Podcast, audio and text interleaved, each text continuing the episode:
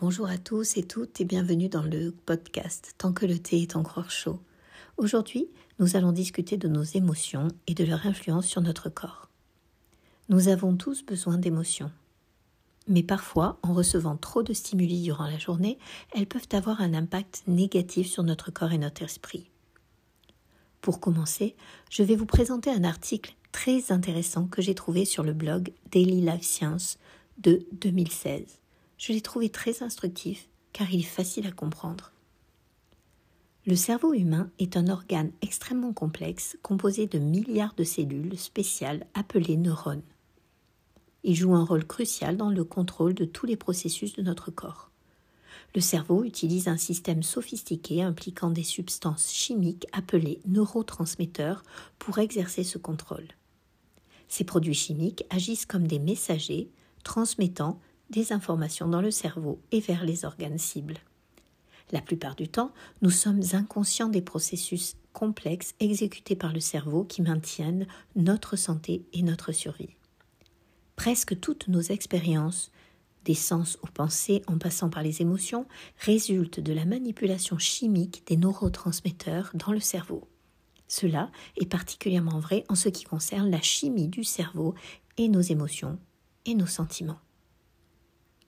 Bref, ce que nous ressentons va directement être transmis à notre cerveau par des réactions chimiques. Selon la psychologie classique, les émotions sont une combinaison de sentiments et d'actions déclenchées par ces sentiments. Elles remplissent des fonctions importantes dans nos vies. Par exemple, la peur entraîne une réponse dans laquelle une personne combat la situation ou fuit. De même, les émotions liées à l'amour sont essentielles à la reproduction et à la survie humaine. Ainsi, le cerveau traite en permanence toutes les informations fournies, stimuli, et y évoque une réponse émotionnelle appropriée. Je trouve cela vraiment intéressant. En fait, je comprends que ce que nous percevons de l'extérieur déclenche une réaction chimique dans notre corps pour nous permettre de faire face à une situation. Et jusque-là, c'est parfait.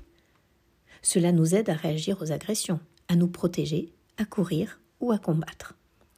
Mais ne sommes-nous pas parfois submergés par ces émotions, même lorsque le danger n'est pas vraiment réel? Ne sommes-nous pas exposés à un excès de stimuli, que ce soit à travers les films d'horreur, des séries, des médias, des réseaux sociaux, ce qui peut à la fin finalement dérégler cette chimie et ce qui peut conduire à la dépression. Nous parlons souvent de régime alimentaire pour notre santé physique. Un trop de sucre, un trop de gras, un trop, un trop, un trop. Et dans notre cerveau, ça se passe comment? Nous devrions peut-être également considérer ce que nous donnons à manger à notre cerveau.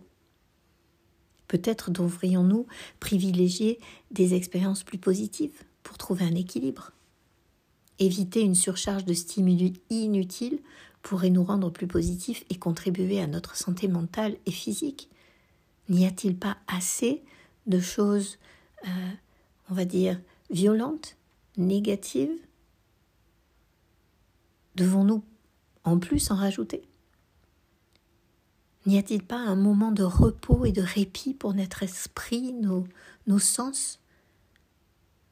Peut-être que cela nous aiderait à mieux dormir, car le stress excessif peut perturber notre sommeil. En réduisant le stress, nous pourrions également favoriser la régulation des niveaux de cortisol et d'adrénaline, ainsi que la production de sérotonine, ce qui contribuerait à notre bien-être général.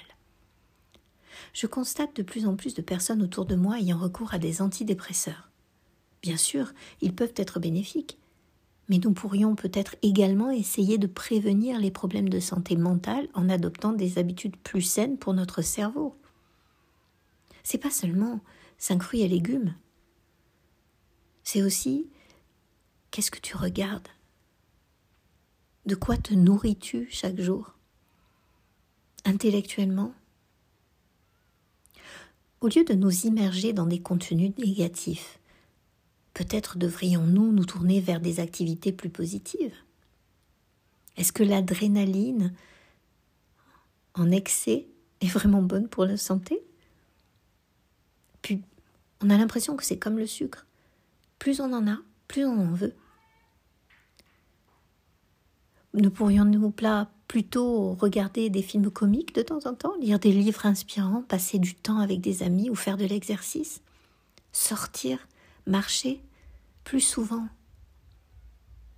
Parfois, il est important de ne pas oublier les choses simples et à portée de main. Peut-être qu'avec un peu de bon sens pour retrouver un juste équilibre, nous nous sentirions mieux. En fait, je serais plutôt du côté de Voltaire, qui disait J'ai décidé d'être heureux car c'est bon pour la santé. Alors, on va méditer peut-être là-dessus. Et je vous souhaite une très bonne journée. À bientôt dans notre podcast Tant que le thé est encore chaud.